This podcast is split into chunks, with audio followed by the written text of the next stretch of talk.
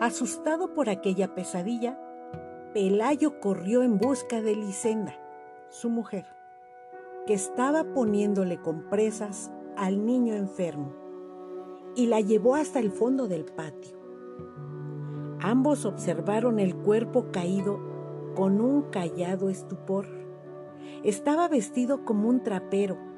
Le quedaban apenas unas hilachas descoloridas en el cráneo pelado y muy pocos dientes en la boca.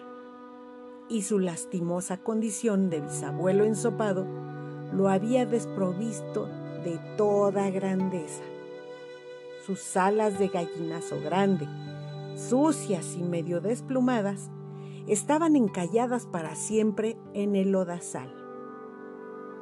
Tanto lo observaron y con tanta atención que Pelayo y Elisenda se sobrepusieron muy pronto del asombro y acabaron por encontrarlo familiar.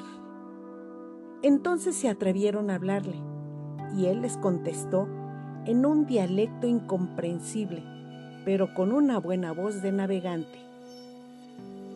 Fue así como pasaron por alto el inconveniente de las alas y concluyeron con muy buen juicio que era un náufrago solitario de alguna nave extranjera abatida por el temporal.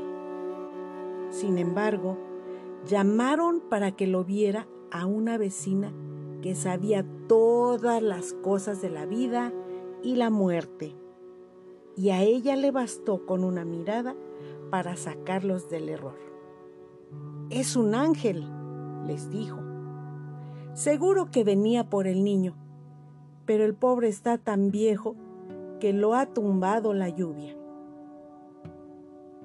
Al día siguiente, todo el mundo sabía que en casa de Pelayo tenían cautivo un ángel de carne y hueso. Contra el criterio de la vecina sabia, para quien los ángeles de estos tiempos eran sobrevivientes fugitivos de una conspiración celestial, no habían tenido corazón para matarlo a palos.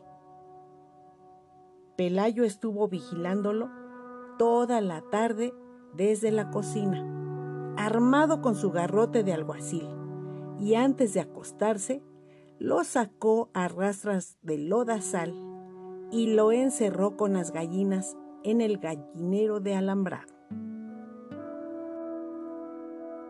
Continuará.